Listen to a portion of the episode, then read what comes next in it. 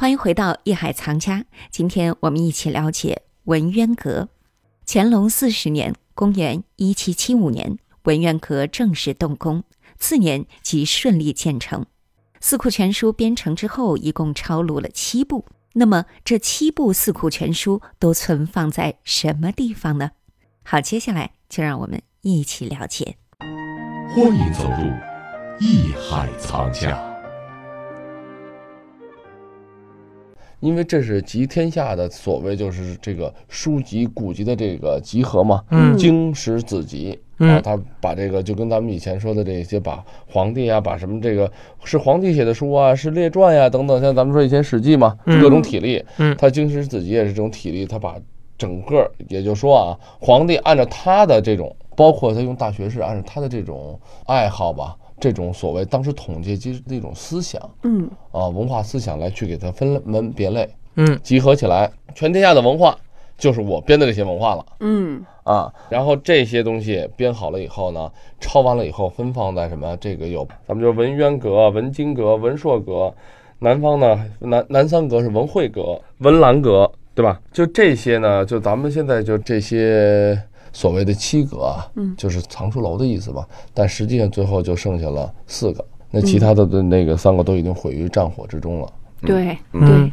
咱这其实啊可以聊聊经史子集，这是我见过的，也是我们历史上最经典的一个分类方法——经史子集。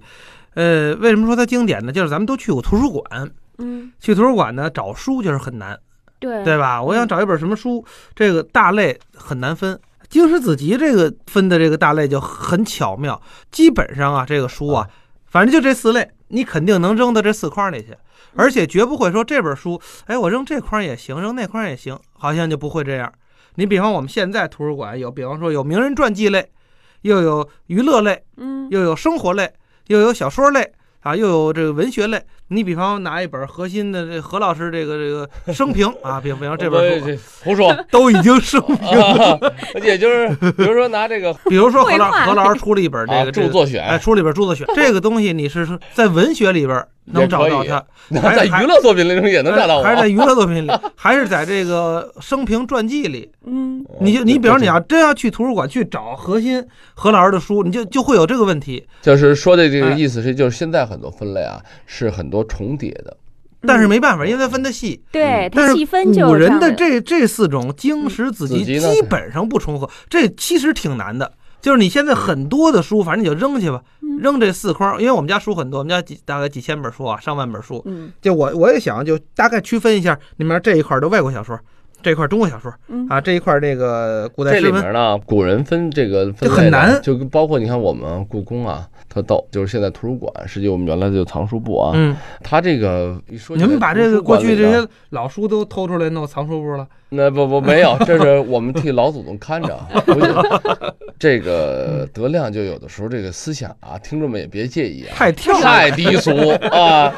呃，一点都不羡高，慕一你们点都所以不呢高尚，你们在那么神秘的工作场合呢，他特别希望进去看看，是啊看吧？看是可以的，我也可以带他去了解，但是手我是一定要看好的。 那个确实，经史子集呢，它这几个分类是非常大的，嗯呃，笼统的。然后之后古人说你不，那你说有多少本经啊，对吧？嗯多少本史啊？那肯定很不多是啊。何老师先给介绍介绍经史子集为什么叫经史子集，它的这些书是怎么分开的？原则来讲啊，就是经史子集，就是等于皇帝，实际上乾隆按他的这个喜好，他认为经是什么概念？不是说咱们现在说的念经的意思啊，嗯，呃，就是什么？经他是典，经典之作嗯，比如说咱们说这个所谓这个《大学》呀、《中庸》啊等等啊这些东西，他认为是经典的这种东西，古人很多很多经典的这些著作，嗯他给它编在一起。史呢，这这大家都很理解了啊，各种史书，啊各种史书，嗯，方志、地啊方志，对吧？这这种他认为归在史这个列。子集呢，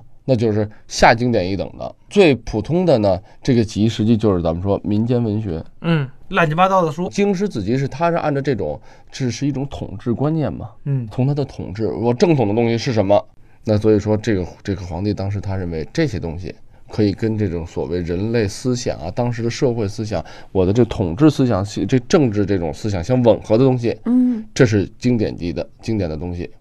所以它的寓意都是，呃，就是皇帝在说这些东西的时候，他在取的名字不是说胡起的啊，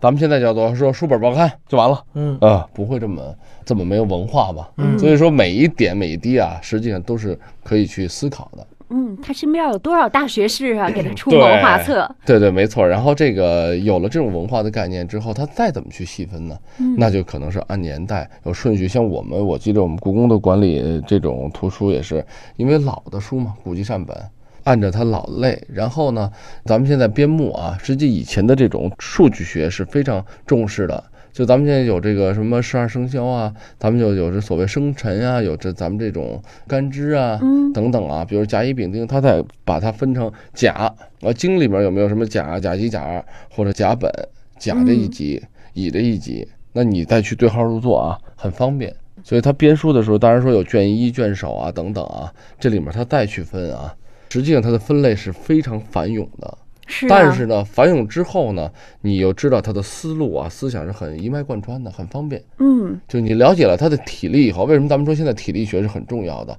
你干什么事儿？你看，尤其图书馆工作，就是很多人啊，就去图书馆查书什么的。您先别去查书，您要一定要看体力。嗯，这干什么这个东西，实际我觉得这是一个行业的一种说要求啊，就是你的体力完不完备，决定了你这对这个事情思考的、想的完不完整，想的、这周个不周到啊，周不周到，然后嗯想的是不是合理。嗯你的体力，力非常合理，你一看大家就明白啊、我现在想找孔子的一个什么东西，嗯我现在要想想找庄子的一段什么内容，嗯我现在要想查明史，像我们去查图书馆，如果体力你不完整的话，我现在想查明史，我想查朱元璋那段历史的时候，怎么查去？浩瀚的书海。嗯你就查两年才查出它一段话，那这个时候你就要想，我要想查明史的朱元璋那篇，我要想查某某某的这一种书籍里面可能涉及到朱元璋的内容，甚至好的体力就能把你什么能把这个整个内容的大概都给你编出来，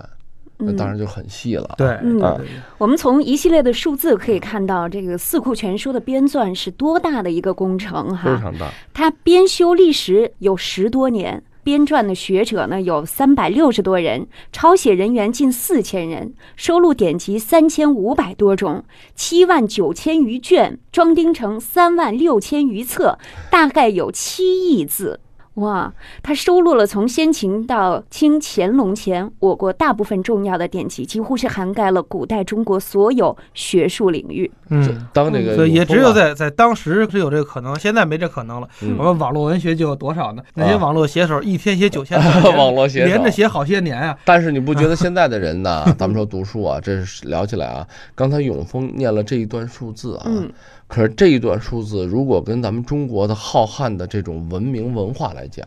说明什么？说明虽然说这个数字听起来很伟大啊，嗯但实际这还是统治阶级所能做到的一部分，这只是咱们文化文明的一个部分，对非常小的一部分我。们现在知道散佚的书还有好多呢，随便就就太多了哎这因为本什么哦这本书没了，那本哦那本书所也谓没这个了经史子集啊嗯，就是你真正民间你不到了一定说皇帝能认可的这些书，因为当时他编书是很认真的。嗯，这个些书目啊，很多东西乾隆是要知道的，嗯是要过，他是一个人呢。我写一本怎样读《论语》，皇上估计不选。那这个就给毙 掉啊！你都送不上去啊。对，很多这个方面的，就是虽嗯然说他们当时在编辑这些书的时候，这个确实是一个非常伟大的什么嗯伟大的文化工程。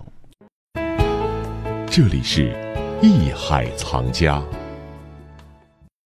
四库全书》连同钦定古今图书继承入藏文渊阁，按经史子集四部分家放置，以经部儒家经典为首，共二十二家，和《四库全书》总目考证，建设御榻，被皇帝随时登阁览阅。乾隆皇帝为有如此豪华的藏书规模而感到骄傲，